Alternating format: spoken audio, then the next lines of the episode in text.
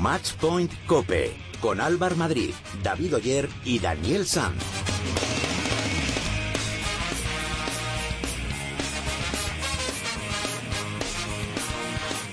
Muy buenas, ¿qué tal? ¿Cómo estáis? Bienvenidos al programa especializado en tenis y en padel de cope.es. Bienvenidos al noveno capítulo de Matchpoint Cope.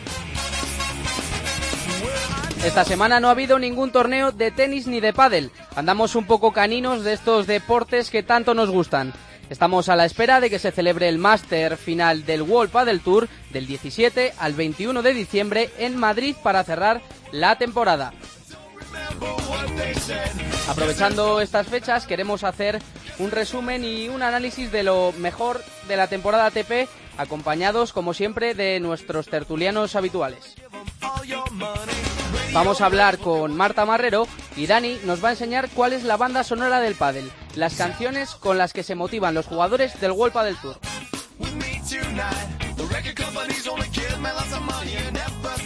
Soy Álvaro Madrid y como cada lunes me acompañan David Oyer y Daniel Sanz. Muy buenas, compañeros. Hola Álvaro, ¿qué tal? Vamos a ver, si os pidiera que os quedarais con un momento de la temporada, ¿con cuál sería, David? Para mí, Rafa Nadal volviendo a hacer historia levantando el noveno Roland Garros. Dani. Para mí la aparición de un programa que se llama Matchpoint Cope, eh, que nos trae todos los lunes todas las novedades y toda la actualidad del tenis y del pádel. ¿Cómo te tiras? ¿Cómo te tiras, Flores? Os recordamos que cada semana ponemos una pregunta en nuestras redes sociales para que vosotros también forméis parte del programa. Estamos en Twitter como arroba matchpointcope y en Facebook nos podréis encontrar en facebook.com barra matchpointcope.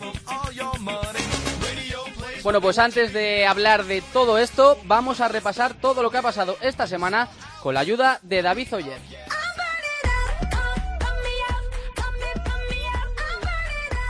Bueno, Rafa Nadal, nuestro Rafa Nadal, que cada vez tiene más cerca su reaparición en un Grand Slam, será en el Abierto de Australia, que, comen- que comienza el próximo 19 de enero. fecha para la que el tenista Manacori espera estar ya a su máximo nivel. con muchísima ilusión de poder entrenar bien durante todo este diciembre y espero que si eso es así, que pueda hacer una- un buen trabajo durante este mes, poder haber sentado las bases como para cuando empiece en Abu Dhabi y, Doha, pues aprovechar esos dos eventos para intentar recuperar un poco la competición, la competitividad en este caso y, y poquito a poco poder recuperar el, el ritmo que, que- que obviamente no he podido tener durante estos últimos prácticamente seis meses. Aunque eso sí, Nadal reconoce que aspirar al título va a ser complicado porque él empieza de cero mientras que Federer y Djokovic no. Tenemos novedades en torno al Open de Australia. Sí, y es que después de las altas temperaturas que los tenistas tuvieron que soportar el año pasado, en esta edición la organización ha decidido que cuando el termómetro sobrepase los 40 grados centígrados, el partido que esté en juego se parará automáticamente. Eso sí, según fuentes oficiales, se espera que este año no se llegue a las cotas de calor del pasado enero y solo se alcancen los 40 grados un día durante todo el torneo. Se han entregado también los premios Ciudades de, de la Raqueta esta semana con varios galardonados del mundo del tenis y del pádel. Galardonados como Conchita Martínez, capitana del equipo nacional de Copa Federación, o Juan Martín y Vela, que juegan sus últimos partidos juntos después de una década siendo la mejor pareja del pádel. También estuvieron presentes en la ceremonia Gala León, capitana del equipo español de Copa Davis, Feliciano López, Carolina Navarro o Cecilia Reiters. Más cosas, el Conde Godó, uno de los torneos más importantes de España, ha confirmado en su cartel del próximo año al tenista revelación de esta temporada y número 5 del mundo, el japonés Kei Nishikori. Hola, me llamo Garbiño Muguruza y mando un saludo muy fuerte a todos los oyentes de Matchpoint Cope.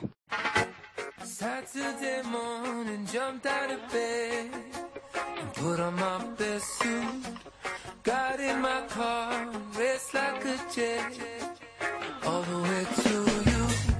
En el programa de hoy hablamos con una deportista polivalente al 100%. Después de jugar más de 10 años en el circuito profesional de tenis, que llegó a estar en el puesto 47 del ranking, se cambió de raqueta y se pasó al pádel. Y oye, no le va nada mal. Marta Marrero, muy buenas. Hola, buenas tardes. Después de tantos años en el tenis, ¿cómo es esto de, de cambiarse al pádel? Bueno, un poco por casualidad, eh, al retirarme, pues eh, mm, dejé totalmente de jugar al tenis y, y bueno, en el club donde, donde iba al gimnasio pues había el pádel y, y había mucha afición y, poco a poco empecé empecé a jugar totalmente como hobby hasta que bueno me fui me fui enganchando y, y hasta que decidí un día pues empezar a tomármelo un poquito más en serio y, y hasta ahora Oye, ¿te retiraste por aquella lesión en el tobillo? Porque para jugar al tenis parece que, bueno, pues ibas un poco más justa ya, pero para jugar al pádel no te da problemas. Pues al principio eh, sí que tenía molestias, pero bueno, poco a poco, mm, pues bueno, se, me imagino que se fue recuperando y, a día de hoy no tengo ninguna molestia. Eh, el- la que, bueno, siempre juego con tobillera, para, pero ya como para protegérmelo, pero pero sin ninguna molestia. O sea, ah, también el pádel a nivel físico exige exige bastante menos que, el tenis. Y Marta, eh, ¿cuáles son las principales diferencias a nivel profesional, tanto de juego como de preparación, entre el tenis y el pádel? Eh, bueno, a nivel físico, pues como te decía, mm, la exigencia es menor.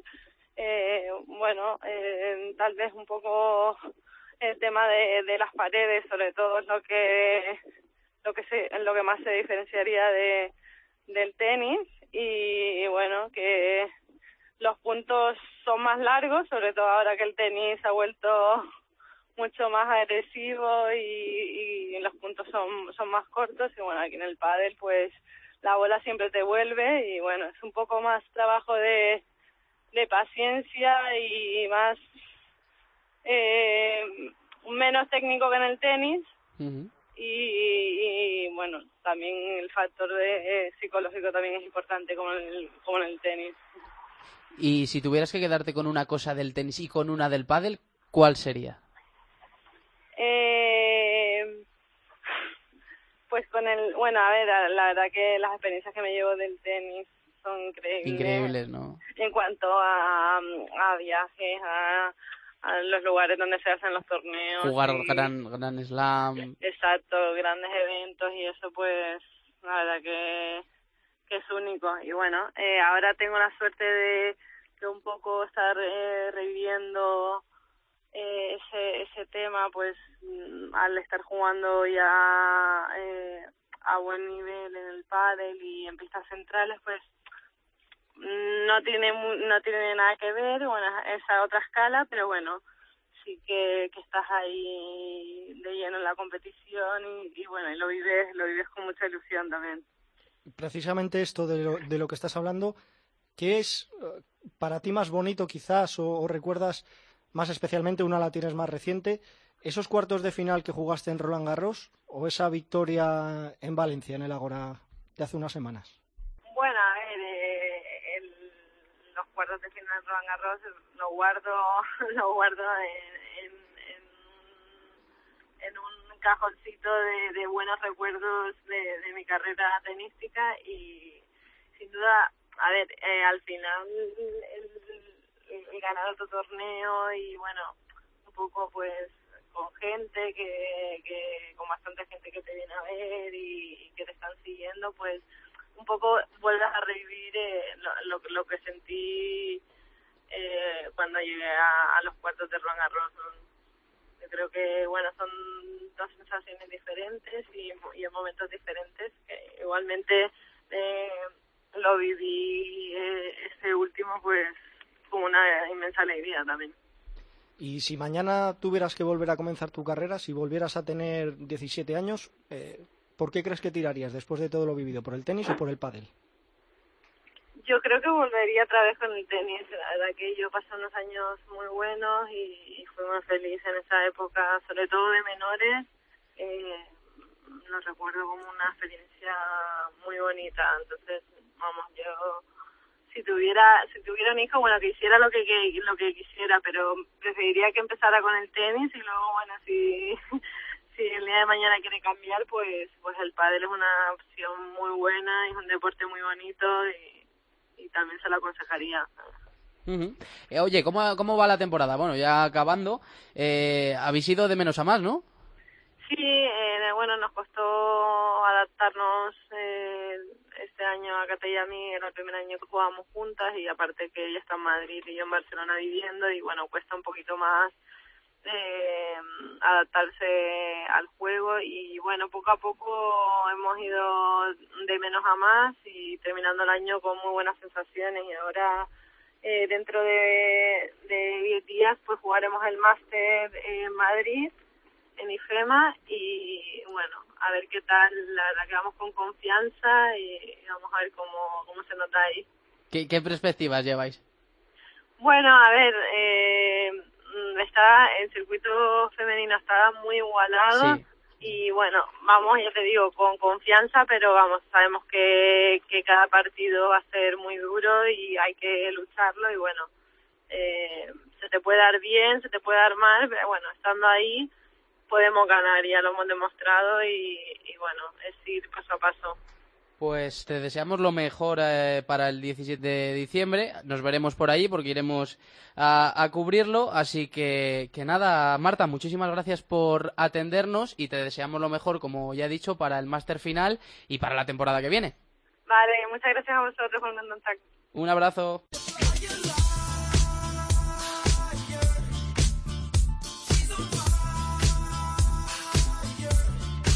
Es momento ahora de la opinión sobre la pregunta de la semana. ¿Las medidas contra el calor que se van a tomar en el Open de Australia son beneficiosas o perjudiciales para el espectáculo? Para contestarla hoy hemos recurrido a la extenista profesional Magui Serna. Yo considero que sí. Eh, sí que es verdad que yo estuve jugando muchos años en Australia y lo máximo que llegamos a tener mm, años de mucho calor, sí que es verdad que, que nos permitían parar si llegamos a un tercer set 10 minutos y eso la verdad es que eso sí lo veo lo veo bien por el tema de que puedes recuperar un poco pero parar si la temperatura es muy elevada sin saber cuánto tiempo se va a parar eh, tener que poner a mucha gente de acuerdo de, de- cara al espectador yo sí que creo que es un poco eh, romper el espectáculo o sea que en mi opinión creo que no será beneficioso para el espectáculo. Eh, igualmente hay muchos jugadores que, que se, preparan una pretemporada precisamente pensando en, en, en eso, en el calor, en, en estar bien físicamente y quieras o no, pues oye, mm, también si te preparas para eso, eres consciente que estás yendo a Australia, que hace muchísimo calor, más temperaturas muy elevadas y lo máximo eso, diría que, que sí, que se puede parar, pero siempre y cuando no sea no exceda un tiempo y que se sepa de antemano que si es que si se llega un tercer set, si se llega un quinto set, pues oye, pues sí parar 10 minutos lo veo lógico, pero mm, parar más, la verdad que yo creo que para el espectador sí que va a ser un poco, pues, una pérdida de espectáculo. Bueno, pues muchas gracias, Magui Serna. Y ahora vamos a hacer un repaso de lo mejor y de lo peor de la temporada con la ayuda de nuestro fiel compañero Ángel García. Hola Ángel. Hola compañeros, muy buenas. Y de Antonio Arenas, de- debutante hoy y redactor de tenistopic.com. Muy buenas, Antonio. ¿Qué tal? Muy buenas, ¿cómo estamos? Muy bien.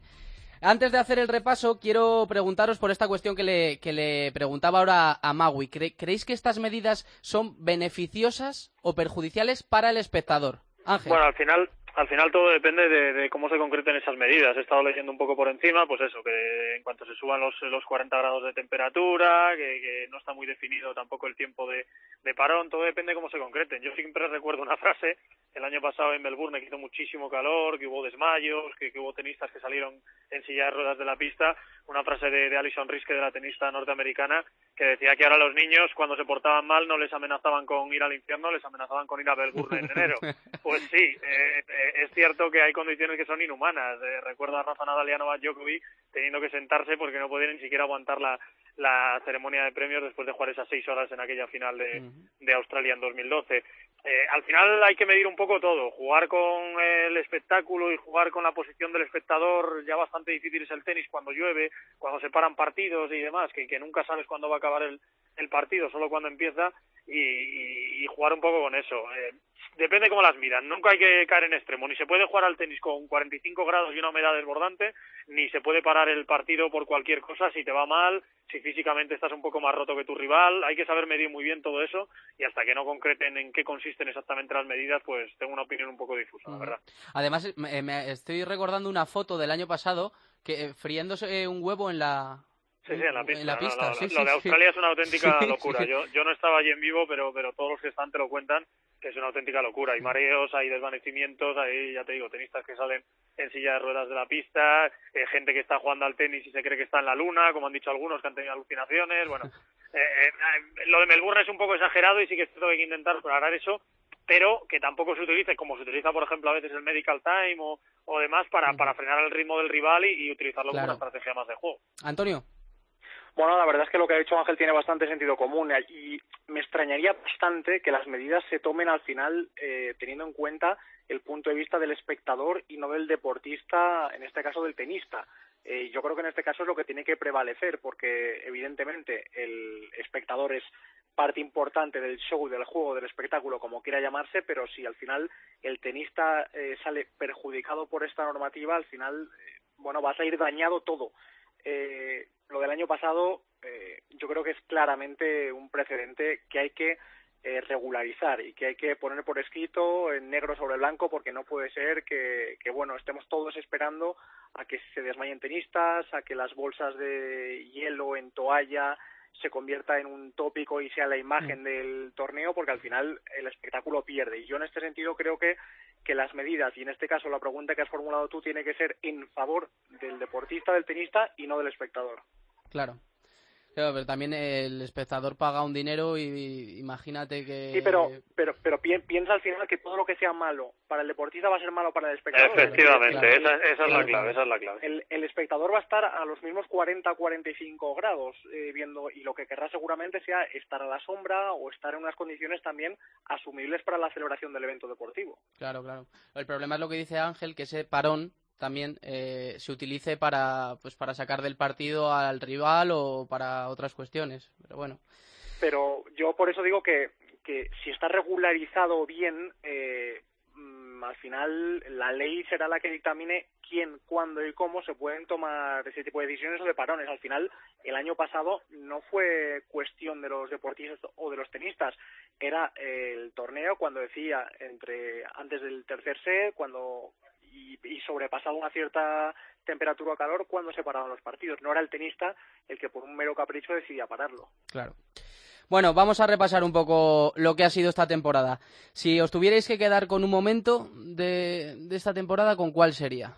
Ángel. Hombre, mirando un poco, mirando un poco para casa, eh, nada menos que ese noveno Roland Garros de, de Rafa Nadal, estamos ya llegando a cifras eh, no solo que nunca se habían visto, sino que yo creo que nunca más se van a ver, y es muy difícil decir esto, pero ver al mismo tenista ganar nueve veces el mismo Grand Slam, si no se ha visto en tres siglos de tenis, eh, quiero ver yo que en los próximos tres siglos se, se vuelva a ver. Eh, eso a nivel, a nivel español, eh, a nivel internacional, yo me quedo con, con la final de Wimbledon. Creo que Roger Federer demostró que sí que está o sí que es candidato a ganar un, un nuevo Grand Slam, lo rozó, peleó como se le había visto muy pocas veces, como yo creo no ha necesitado pelear en toda su carrera porque la basta con talento, ahora ha demostrado que, que también tiene corazón y yo bueno, si me tengo que quedar con, con dos momentos me, me quedaría con esos dos, más allá de la nueva jornada de tenistas que, que aparecieron sobre todo en el US Open.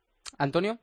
Yo me quedo con un momento quizá compartido, que es eh, esa victoria en la final del Abierto de Australia, por mucho que nos duela por la figura de Rafa Nadal, que le da la victoria a- al jugador suizo a Stan Wawrinka. Eh, para mí supone un momento muy importante dentro del mundo del tenis, es un poco la democratización o la sensación de que el tenis no es propiedad tan solo de Rafa Nadal, Novak Djokovic, Federer e incluso Andy Murray. Abre un poco las expectativas al resto de tenistas, eso se confirma en el Abierto de Australia con la victoria de, Marin Cilic y se refleja en el top ten, bueno, pues con figuras eh, como Grigor Dimitrov, como Kei Nishikori o como, bueno, eh, o como por lo menos la sensación de que el tenis da para más, que caben más dentro de los ganadores de Grand Slam y de, y de gente que va a triunfar o que, o que se va a coronar dentro del mundo de la raqueta en los próximos años. Para mí es un momento clave, compartido, decía, con, con el retorno de Roger Federer y la consecución de la, de la Copa De Davis Copa para, Davis. El, para el jugador suizo. Sí,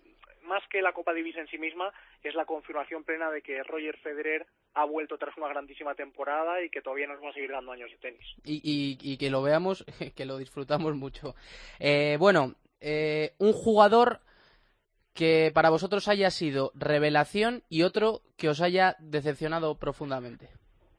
Yo revelación, eh, no tanto porque no lo esperaba, que sí que lo esperaba, como porque creo que es de verdad de los jóvenes que vienen el que más entidad tiene para mantenerse arriba. Y por todo lo que supone sobre todo su figura en un mercado emergente como es el asiático, es que Nishikori, eh, es el tenista al que yo mejor futuro le auguro, no es tan bonito como eh, Grigor Dimitrov, no es tan definitivo o tan potente o tan demoledor como Milo Raonic, pero yo creo que es el más completo de todos y el que, y el que puede optar a, a gobernar el tenis en esta nueva oleada cuando desaparezcan los grandes nombres que acaba de, que acaba de citar Antonio Arenas y jugador de excepción. Eh, pues ahí me pillas un poco. Eh, me ha decepcionado mucho, pero ya también es costumbre y tampoco es sorpresa Fernando Verdasco. Creo Mm. que ha salido eh, definitivamente de, de la élite del tenis.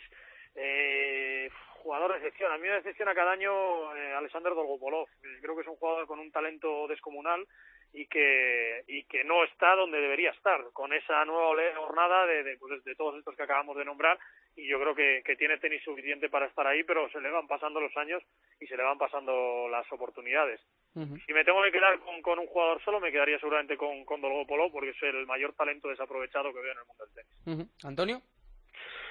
No sé, hombre, hay muchos nombres. Quizá por salirme a lo mejor de los tópicos de Dimitrov, de Nishikori o de Cilic, te diría a lo mejor que, que Kyrgios, eh, bueno, por lo que consiguió en Wimbledon y por todo lo que proyecta en el futuro, queda un jugador que ha pasado más desapercibido, pero que ha acabado casi rozando el top 20 sin hacer mucho ruido, es, es Gofan, que ha acabado de una, con una trayectoria impecable y luego a lo mejor quizás se ha desvanecido en este último tramo de, de superficie dura, pero quizás Santiago Giraldo, por lo que hizo, bueno, pues tanto en el Conde de Godó, en Madrid, en toda la, en toda la parcela de, de tierra batida. Decepción, Eh, añado solo un nombre antes de que vayas con la decepción Arenas, porque es que Roberto alguien que sabe mucho de tenis, bueno, Roberto Bautista, por supuesto, por ser el jugador revelación y, y entrar en el, en el top 15, y añado un nombre porque es que alguien que sabe mucho de tenis me ha dicho esta semana que es el que él ve de verdad en el futuro eh, dominando el tenis, que es Alexander Zverev, el, el alemán que, que apareció en Hamburgo, una aparición fulgurante con solo 17 años, y que es cierto que no se le puede considerar ni mucho menos todavía revelación porque no ha tenido continuidad en esos resultados, pero que alguien que sabe mucho de tenis me ha dicho esta semana que, que el futuro es suyo. Eh, ibas con el que te ha decepcionado, Antonio. hombre, yo hay pocos que puedan sentirse poco decepcionados. Para mí, O que esperabas por, mal. por- por este jugador, pero yo creo que es una evidencia que ha habido dos jugadores que el año pasado estuvieron en la Copa de Maestros y que este año no solo no han estado, sino que han pegado un bajón en cuanto a títulos y en cuanto a resultados. Uno es el francés Gasquet, que ha acabado casi en el top 30 eh, y bueno, yo creo que además ese partido final en la Copa Davis también es un poco pues el culmen o la plasmación de que bueno, no ha sido su año. También es verdad que ha tenido problemas con las lesiones y luego para mí no es una decepción, es una alegría que siga en el top 10, pero tal y como acabó el año pasado entre los tres mejores jugadores del planeta, eh, le deseamos a David Ferrer que vuelva a dar otro saltito y que bueno pues siga todavía cosechando los títulos que no han llegado este año a pesar de haber llegado a muchas finales. Quizá Sí. Para mí el nombre es Richard Gasquet. Vamos con los torneos. Eh, ¿Cuál creéis que ha sido el torneo en el que mejor nivel de tenis habéis visto y en el que los partidos han estado más disputados y más y en el que ha sido más bonito para, para el espectador? Pues eh, yo igual sorprendo a la gente porque no es uno que ganase ningún grande y porque todo el mundo dijo que se habían aparecido eh, los nuevos tenistas es porque los viejos o los eh, poderosos no habían jugado a su nivel, pero a mí me gustó muchísimo el abierto de Estados Unidos. Eh, creo que se dio muy buen tenis, creo que incluso las derrotas de Roger Federer y de, y de Novak Djokovic llegaron en, auténticos partidazos de sus rivales, de Marin Cilic y de, y de y a mí me gustó mucho el nivel del abierto de Estados Unidos y, y bueno, echamos de menos evidentemente a, a Rafa Nadal, pero, pero a mí me gustó mucho el nivel que se dio allí en Nueva York y, yo creo que ha podido ser el mejor el mejor torneo del año porque la otra opción para mí sería sería Wimbledon quedándonos siempre con los con los grandes torneos pero es cierto que está tan eh, mediatizado por el saque se ven tan pocos intercambios y, y- y tan pocos puntos eh, disputados que, que, que a mí me cuesta siempre quedarme con Wimbledon en lo que en lo que a nivel de tenis. Así que me quedo con el US Open.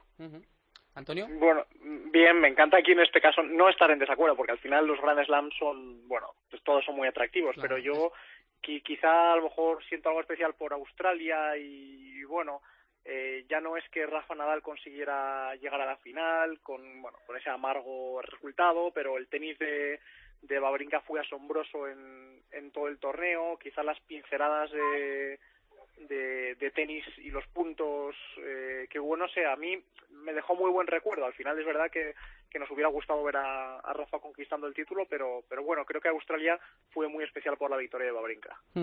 Y por último, eh, que yo creo que vais a coincidir los dos en esta, ¿por qué creéis que se va a recordar este año? Hombre, yo creo que el cierre de temporada ha sido ha sido el gran momento. eh, lo que decía antes Antonio, no tanto por lo que significa ganar la Copa Davis, que también para un tipo como, como Roger Federer, que siendo eh, para mí el mejor tenista de la historia, tenía que tener la gran competición por países, aunque ese gran cada vez sobra más, tal cual la están gestionando los que los que la dirigen y cada vez se está quedando en una competición menor, pero bueno, eh, yo creo que es el, el gran momento, aunque coincido con Antonio en que se va a recordar también este año como el año en el que aparecieron, pues eso, dos campeones de Grand Slam distintos, Sí. algo que solo había sucedido con Del Potro en, en 2009 y en los últimos 35, me parece, Grand Slams, o sea que, que haya dos nuevos en los cuatro de este año ya me parece un dato suficientemente importante para que se recuerde, pero sí, yo creo que la imagen es a Roger Federer levantando la, la ensaladera, el único título que le faltaba a un tipo que lo ha ganado absolutamente todo, a excepción, también hay que decirlo, del oro olímpico individual, Individual, eso que, es. que todavía le falta. Antonio. Sí, ahí estoy de acuerdo con Ángel. Quizás sí, a lo mejor, esto es eh, evidentemente una hipótesis, pero si se hubiera disputado la final de Copa de Maestros entre Federer y Djokovic, cualquiera de los dos que la hubiera conquistado, a lo mejor hubiera sido casi la imagen de año, porque hemos hablado muy poco aquí, fíjate, de Novak Djokovic, que ha vuelto a cuajar un año soberbio, le falta la espinita de la final de, de Roland Garros, pero hubiera sido también acabar otro año como número uno del mundo, conquistando de verdad eh, sobre la pista una tercera Copa de, Maestros consecutiva. Y bueno, eh, hubiera quien lo hubiera ganado, Federer o Djokovic, hubiera podido ser la imagen del, del año, pero como no se disputó y quedó un poco deslucida, pues efectivamente, quizás ha sido Roger Federer el que, que bueno, va a copar todos los flashes de fin de año. Y, y hablando de esa final de Roland Garros que perdió Novak Djokovic, ¿hasta qué punto estará llevando su leyenda Rafa Nadal en Roland Garros? Que un tipo que gana el noveno Grand Slam, repito, en la misma Superficie y no nos parece el momento del año, ni la foto Ya. del año, Nos hemos ni lo más acostumbrado. memorable, ni Estar lo más mal memorable del acostumbrado. año. O sea, Nos hemos acostumbrado. Supongo que el año que viene, si le da por ganar la décima ya con un número redondo, supongo que ya sí que diremos que vamos, que es el gran momento de la historia del tenis y uno que costará volver a ver, claro. como decía Guas, la décima, ¿no? Como diría, como diría él. Esperemos que llegue el año que viene. Pues nada, Ángel, Antonio, ha sido un placer charlar con vosotros, ¿eh? Un abrazo. Otro Un para abrazo vosotros. fuerte. Chao.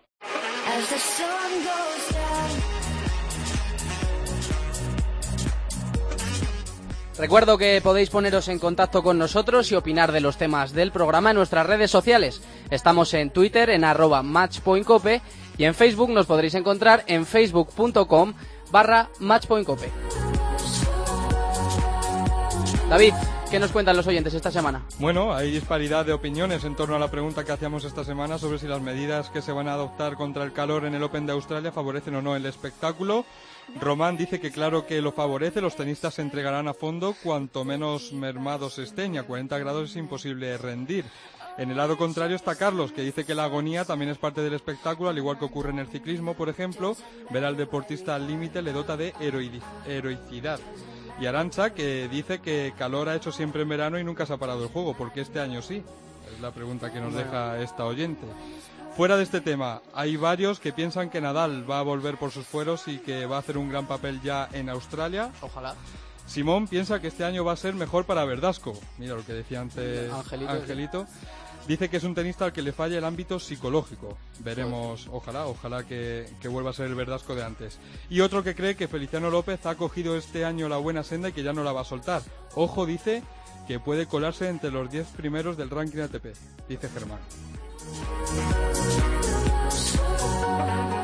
Bueno, pues seguid atentos al Twitter a lo largo de la semana, porque como cada lunes colgaremos eh, nuestra pregunta de la semana. Hola, soy Juan Martín Díaz y estás escuchando Match Point Cope.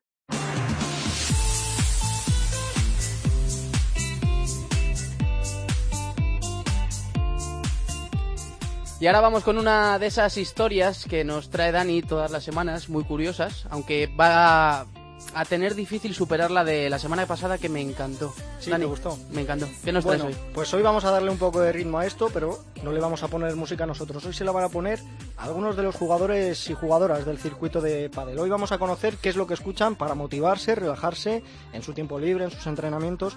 Hoy vamos a ponerle banda sonora al pádel. Llegó el momento, caen las murallas, va a comenzar la única justa de las ¿Qué recuerdos me trae esta canción, Dani? No Ya el ve, Esta canción nos la pone Alejandra Salazar. Es Waka Waka de Shakira, obviamente. Esta canción es de mis favoritas y la escucho siempre antes de competir. La verdad que me pone los pelos de punta y, y, bueno, ese feeling que, que tengo al escucharla creo que me hace entrar más motivada a jugar y con mucha alegría y mucha chispa. Fue la del mundial que ganó España en el fútbol y tiene muy buenos recuerdos en el pádel también para mí. ¿Qué razón tiene? Yo es que cierro los ojos y veo ahí, me veo en Sudáfrica y el gol de Iniesta, se me ponen los pelos como escarpias, Dani. Yo creo que se nos ponen a todos. Después sí. Yo creo que es una canción que nos trae muy buenos recuerdos a todos. Vamos con la siguiente canción que nos la trae el canario Adai Santana.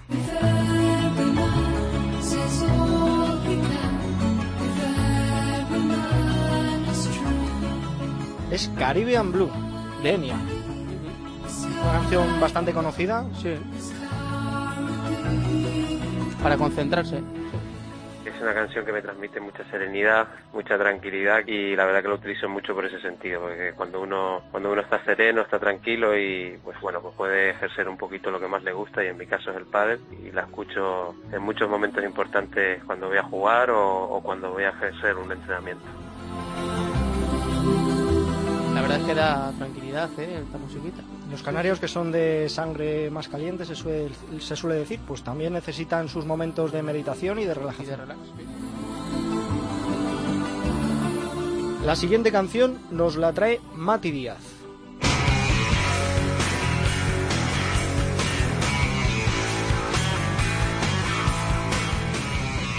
Qué cambio, ¿eh? Del anterior No, ya te digo. a esta más rockero, cañera. rockero, rockero total. La canción se titula ¿Cuándo vendrán? y es del grupo La Renga, una banda argentina de rock.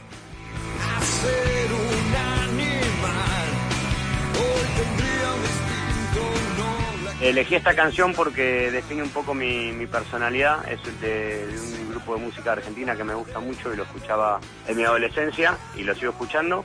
Y define un poco mi, mi personalidad y mi forma de, de jugar en, en la pista y el eslogan que tengo, un guerrero toma todo como un desafío, que es parte de la canción. No conocía yo esta faceta rockera de Mati, ¿eh? No es el único del circuito. A mí me ha gustado mucho ese eslogan, ¿no? Un guerrero toma todo como un desafío. Ahí lo estábamos escuchando justamente. Bueno, vamos ahora con una canción que nos trae nuestra protagonista de hoy, Marta Marrero. Are we human? Or are we dancer? My sign is vital. Human, de The Killers. Esta ya es más discotequera, ¿eh? Ya esta es más de, de las 12 de la noche en adelante, ¿eh? Un buen tema, un buen tema, ¿eh? Bueno, es una canción que me motiva mucho, eh, me hace entrar a la pista a tope y bueno, eh, la verdad que, que me da bastante subidón cuando la escucho y entro siempre con, con muchas ganas cuando escucho esta canción.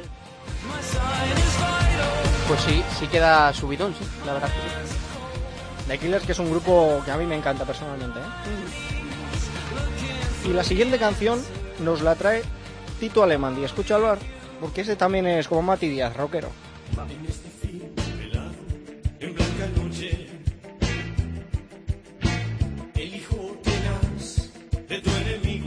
La canción se llama Jijiji, del grupo Los Redonditos de Ricota. Una banda creada en los 70, una banda argentina y que se separó en 2001.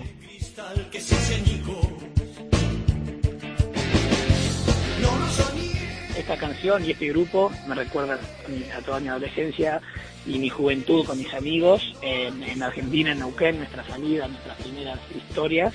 Y nada, la verdad que trae muy, muy lindos recuerdos. Antes de jugar en el World del Tour, yo entraba con esa canción y me daba mucha euforia y mucha de salir con todo el partido. Desde luego esto te da euforia, te da y potencia para jugar. Son rockeros los argentinos, Sí, ¿eh? sí, les, sí. les gusta. Y vamos a cerrar, Álvar, con una canción que yo sé que a ti te va a gustar. Nos la va a traer Paquito Navarro.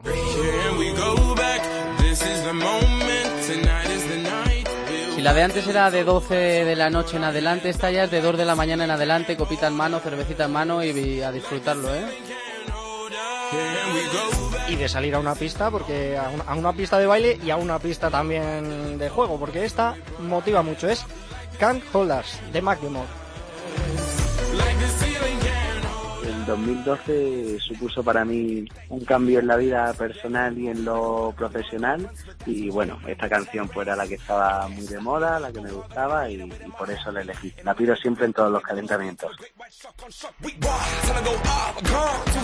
¿Cómo se nota que Paquito es español, eh? ¿Cómo le va la marcha? Es de los tuyos. Es de los míos, Paquito, sí, sí, sí. sí, sí, sí. La próxima vez que, hablamos, que hablemos con él hay que preguntarle, a ver de dónde, de dónde viene aquí esta afición por esta música animadita, ¿eh? Bueno, Ya lo ha dicho que supuso un cambio para el 2012. Habrá que preguntarle. Eso es. Para mejor, desde luego.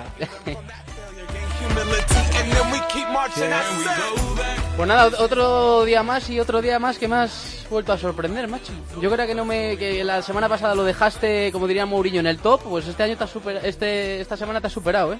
Lo estoy dejando como lo está dejando la canción de Paquito, bien arriba. ¿eh? sí, desde luego que sí. Muchísimas gracias, Dani. Gracias.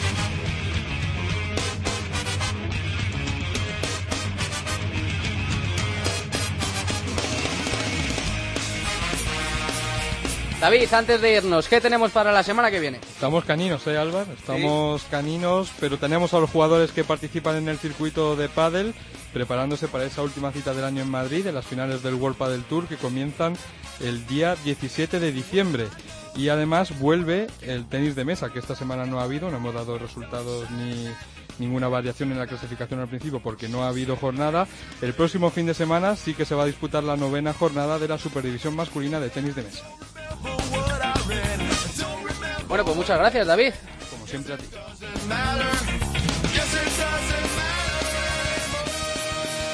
Pues nada, hasta aquí ha llegado este noveno capítulo de Match Point Cope. Muchas gracias por estar ahí. En la técnica ha estado José Antonio Hernández. Y nada, que volvemos el próximo lunes. Que disfruten de la semana.